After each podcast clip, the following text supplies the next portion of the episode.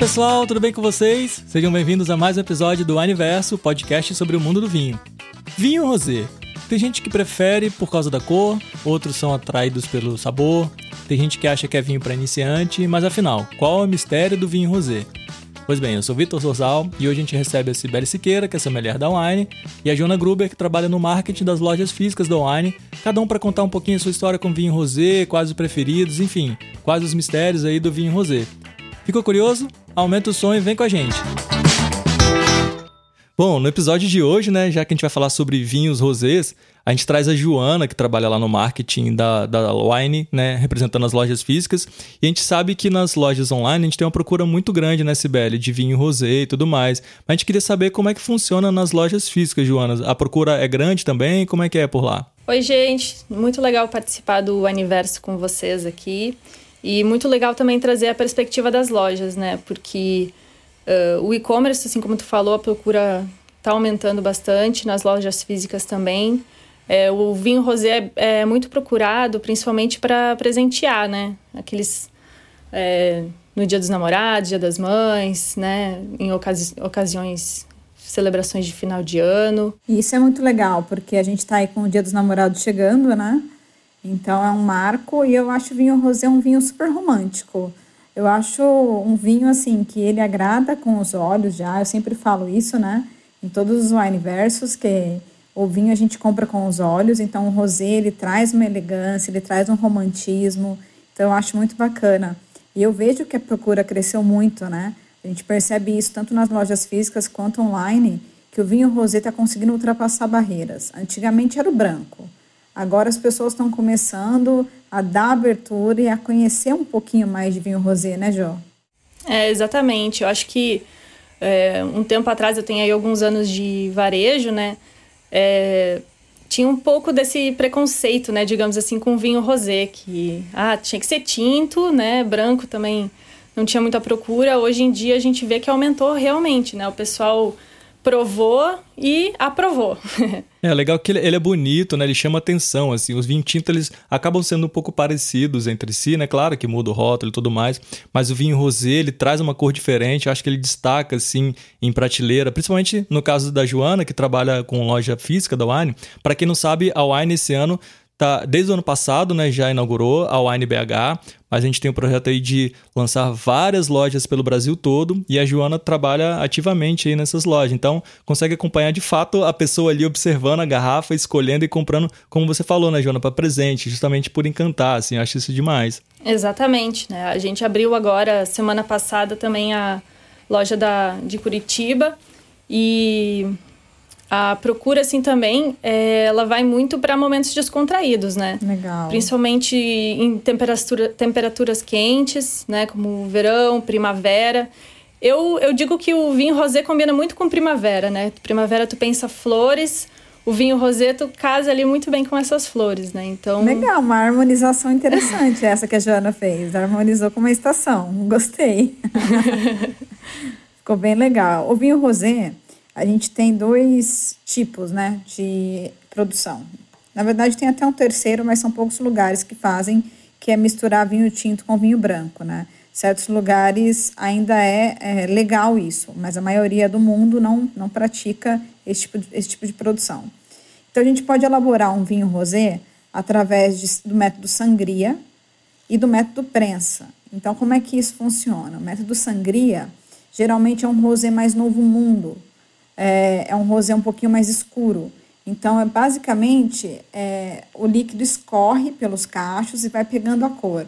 E eu tiro aquele líquido, vinifico, líquido, vinifico ele, e o restante que ficou com a casca eu também vinifico. Então, eu tenho dois vinhos de uma produção só. Fica um vinho tinto, que não é de muito boa qualidade, e um vinho rosé um pouquinho mais escuro, que é um rosé mais gastronômico, eu diria que é um método de sangria. Porém, existem métodos de sangria excelentes, de excelente qualidade, assim. É, a gente vê até que teve um clube, que foi o Refrescantes, que teve o Alegria, que foi um rosé espanhol, método de sangria. Que rosé maravilhoso, frutadinho, sabe? Um vinho rosé, assim, que eu tomava... Quando eu vi, já tinha ido a garrafa, mas enfim. E o método prensa, ele é um vinho mais delicado. Então, você prensa a uva, né? E vai saindo o suco, vai macerando com a casca, pega bem pouquinho da pigmentação e você tira toda a casca e vinifica como se fosse um vinho branco. Então, esse tipo, ele vai te dar um rosé mais levinho, um rosé com uma coloração mais salmão, casca de cebola, bem clarinho e geralmente com um sabor também bem leve, bem fresco. Esse a gente chama daqueles vinhos, vinho de soif, é, vinho de sede.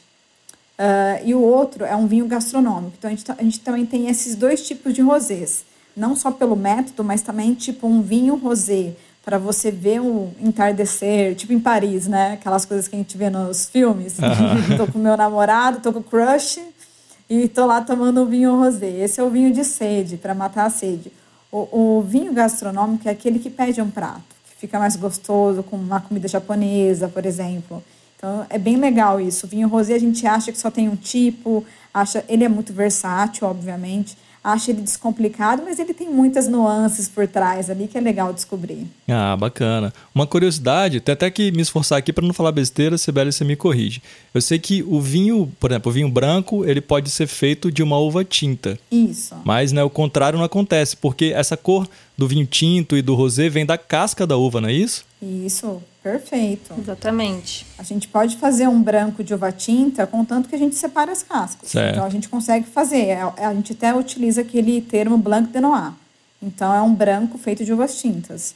Mas eu não posso fazer o contrário, exatamente porque a coloração vem da casca. Ah, e você sabe se existe algum vinho rosé que se usa a polpa de uma uva e a casca de outra, por exemplo? Olha, uma boa pergunta. Esse eu nunca vi, cara. Mas será com uma casca de uva e com uma polpa de outra?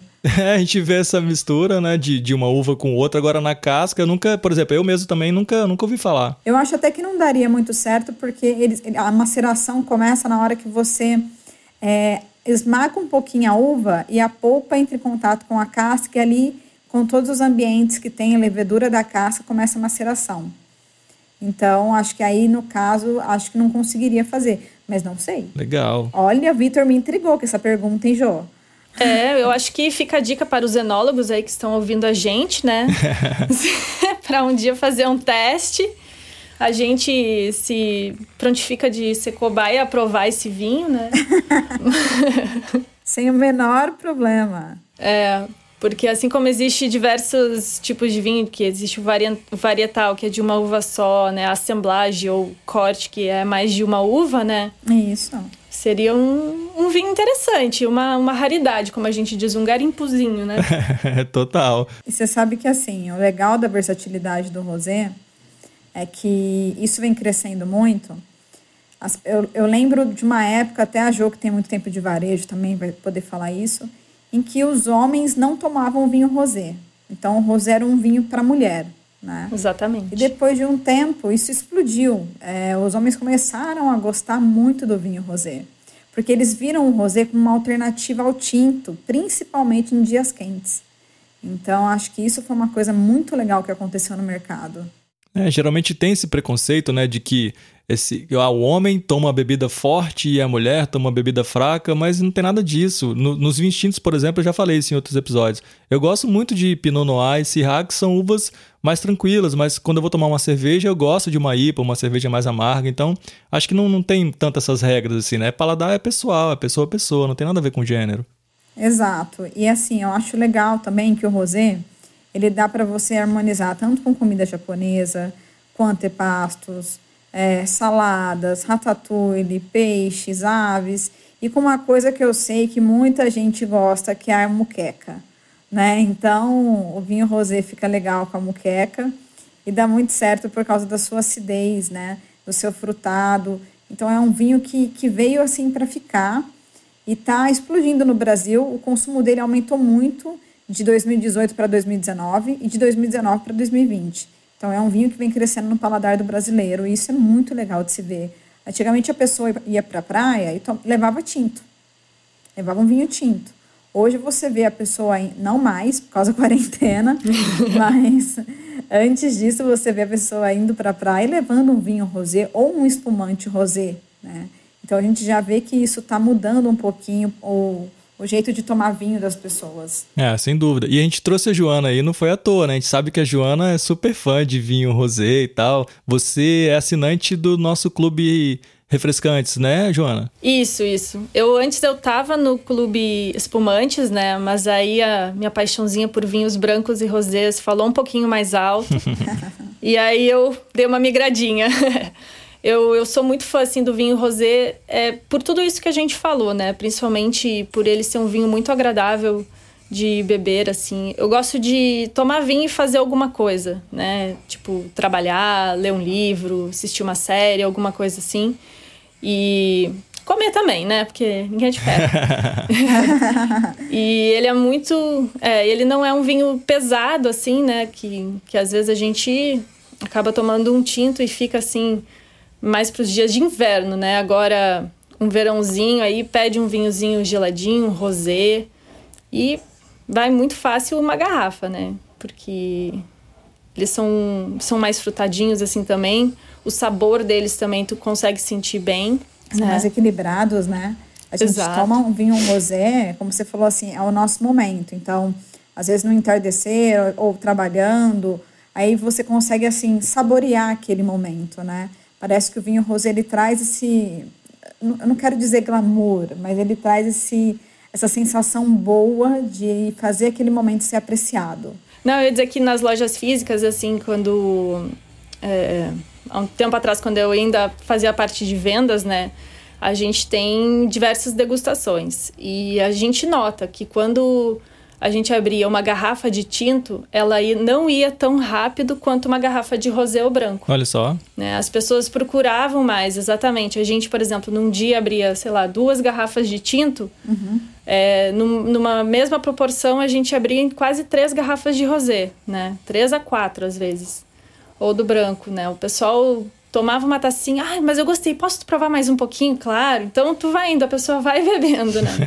Já nota ali que é um vinho e ali foi perdendo esse preconceito e aí todo mundo, acho que é isso, esse tipo de degustação assim que aumentou um pouco o consumo, porque a pessoa provou e falou: "Nossa, realmente é gostoso, né? Então, por que, eu não levei antes?" E aí começou essa procura. E fica uma alternativa à cerveja, né? Então, às vezes a pessoa tá ali durante o dia, é... ah, eu não quero tomar cerveja, mas se eu tomar um vinho tinto, tá calor. Então fica uma alternativa também. Acaba sendo muito legal o vinho rosé porque ele casa com isso. E o branco também, obviamente, né? São dois vinhos extremamente refrescantes e eles geram aquela coisa que eu gosto muito de falar, que é da cerveja o termo, mas eu sempre roubo, que é o drinkability, né? Sim. Então uhum. ele te dá aquela sensação de sede mesmo. Por isso que a gente fala vinho de sede. É, de você continuar tomando e vai matando a sede. Então ele é um vinho muito gostoso para o verão. Pra, eu acho também super harmonizou com a primavera. Eu achei o máximo que ela falou, porque tem, tem esse floral muito grande no rosé. É bem gostoso, é bem aromático. E hoje, inclusive, eu estava dando um treinamento sobre é, o Enclos Bordeaux Rosé. E, cara, que vinho incrível, né? Primeiro, elaborado pelos nossos wine hunters, né? Manu e Vicente, que já mandam muito bem. E um rosé de Cabernet Franc, assim, que eu fico encantada. Acho que eu já tomei dele umas quatro garrafas, assim. E sou apaixonada, não, não na mesma noite, fiquem tranquilos. mas eu sou apaixonada por esse vinho rosé. E é muito gostoso porque primeiro você olha, você vê todo o cuidado que teve. É um vinho difícil de conseguir é, ter uma qualidade boa, de agradar todo mundo. Não uhum. é um vinho tão fácil de se fazer. Então é bem legal quando a gente traz esse assunto do vinho rosé. Né? A gente sabe que ele ganha notoriedade por causa de Provence, na França.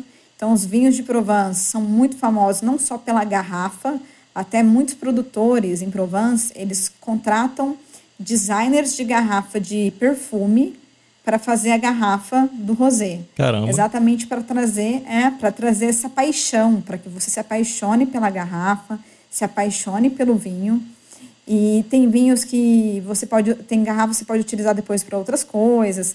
Então é muito bacana o quanto eles aprofundaram o conhecimento de rosé e disseminaram isso no mundo. Então quando você vê assim, um vinho do, do Brasil, um rosé brasileiro, que fala assim, vinificado ao estilo de Provence, então a gente já sabe que vai ser um vinho mais delicado, um rosé delicado, um rosé que vai trazer notas frutadas, que vai ser leve, um rosé mais elegante. Por exemplo, o rosé Dark Horse é um rosé que é vinificado ao estilo de Provence. Quando você entra no site, você vê lá Dark Horse Rosé. Você vê que a enóloga, a Beth Liston, ela, ela fala que ela fez a vinificação ao estilo de Provence porque ela gosta. Ela acha que é mais encantador. Cada produtor vai ter ali o seu toque, né? Vai ter o seu, seu jeitinho no, no vinho. Mas ganhou muito notoriedade graças à Provence. Então, é um vinho muito versátil. Se eu tiver que falar assim, poxa, numa noite, para combinar com tudo, eu coloco tinto, é, rosé ou branco. Rosé, o rosé é o mais versátil de todos. É, se tiver espumante, obviamente, o espumante. Mas... com certeza. Sibeli é suspeita porque é fã, mas e aí, um espumante rosé? Qual seria o seu estilo, assim, ou algum rótulo específico que você mais gosta, Sibeli? Eu, e menina, eu odeio quando faz essas perguntas para mim. Muito específica essa pergunta para ela. Pode ser o mais recente, o que você, um dos últimos que você degustou aí que você gosta e você recomendaria, por exemplo. Gente, tô tentando lembrar aqui de cabeça. Posso passar a pergunta para a Jo enquanto penso? claro, claro. É, eu já tenho o meu na cabeça, assim, porque é um espumante que não só eu gosto muito aqui na minha família, mas a minha mãe também é apaixonada. Inclusive, a minha mãe, gente, ela só ela gosta muito de espumante, mas ela gosta dos demi-sec. E esse espumante rosé que eu gosto muito, ele é brute. Olha. E aí um dia eu falei para ela, mãe, prova, né? Ela, ai, não sei o que, é brute. Falei assim, não, prova. Gente, foi a garrafa aquela noite, simplesmente. Olha só. Que é o espumante Las Perdices Champenoise, é, o rosé brute. E Olha esse, é, esse espumante a gente... Uh, não tem no site da e-commerce, né, da, da Wine, mas a gente tem nas lojas físicas, né? Ele é um, um, um item do nosso portfólio do canal 2B, que é o nosso canal que vende para estabelecimentos, né? É um, um rótulo exclusivo. Para padarias, e, restaurantes, assim, né? Isso, CNPJ. isso mesmo. Isso, para CNPJ. Legal. E esse espumante, assim, ganhou meu coração acho que cinco anos atrás, quando eu comecei a trabalhar com, com, com, a, com a empresa, né? Cara, então ganhou mesmo, hein? Depois de cinco anos ainda é o espumante preferido. É, Isso e... que eu digo que é um super rosé. E todo final de ano a minha mãe fala, ó, vamos comprar nossa caixinha pro final do ano e a gente vai a caixinha inteira. Ó, eu pensei aqui nos que me marcaram, né? Porque eu sempre esqueço qual que eu mais gosto, eu lembro dos que me marcaram, assim. É, tem um, o, bom, champanhe, a Montaldon Rosé, maravilhosa, eu tomei no final de ano. E também. Não tem como não gostar, né? então, método tradicional igual ao da Jomo, Champenoise, então, segunda fermentação em garrafa, você vai ter um rosé com mais complexidade. Mas tem um rosé método Charmat, que é a segunda fermentação em tanques. Então, a gente tem um rosé aí mais aromático, com mais flores, frutas, mais acidez que é o Carpineto. Foi um que eu tomei que eu fiquei encantada, não só pela história da vinícola, em que eles emitem menos gás carbônico, eles consomem mais gás, car gás carbônico do que emitem, eles têm um selo sustentável e CO2 free, que eu acho o máximo. E eles também fazem um rosé, um espumante rosé que veio no clube de espumantes do ano passado, não vou lembrar agora o mês, é, de Sangiovese. E eu nunca tinha tomado um espumante de Sangiovese. Na hora que eu tomei, eu fiquei encantadérrima assim, com esse espumante. É um que tá na listinha. Muito bom mesmo, uma delícia. Poxa, que demais. Ó, episódio aí rico de, de dicas para todo mundo. Eu, mais uma vez, aprendendo aí com vocês, com você, Sibeli, dando altas dicas aí pra gente. Mas é isso, nossa, deixar a gente fica aqui o dia inteiro conversando. Mas, ó, queria agradecer a Joana pela participação. Obrigado aí por ter contribuído com a gente. E aí fala um pouquinho mais do, das lojas físicas, os projetos pro, pro ano que a Wine tem. Eu que agradeço o convite de vocês. É um prazer participar, né? E as lojas físicas, a gente está aí, abrindo... Abrimos uh, Curitiba esse mês, né? Agora a gente abriu ano passado BH. Estamos com projetos aí de abrir mais lojas em outros estados. Legal. Né? Acho que esse ano ainda a gente é, abre no Sul, é, em São Paulo também, vamos ver em Vitória, né? E é isso aí, a gente convida todo mundo, assim que terminar essa, esse distanciamento social aí, para pessoal ir lá conhecer as lojas. A gente tá, tem algumas tecnologias, né? A gente tem degustação também. As meninas adoram receber as pessoas, né? O nosso atendimento também é espetacular. E diversos rótulos aí para provar, inclusive rosé.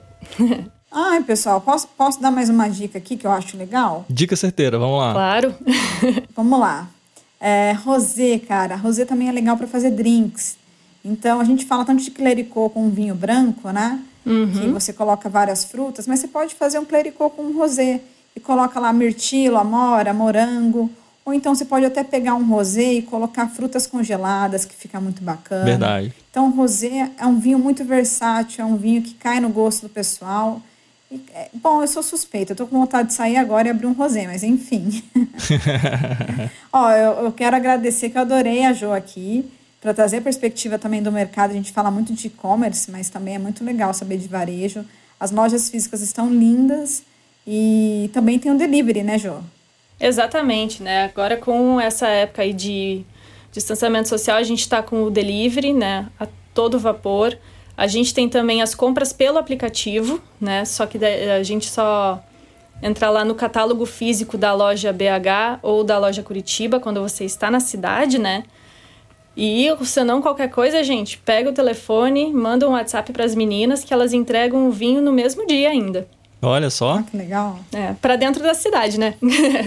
Curitiba ou Belo Horizonte. Por enquanto, daqui a pouco a gente vai ter mais pelo Brasil todo. É, daqui a pouquinho aí a gente vai estar tá em mais lojas aí em diversos estados.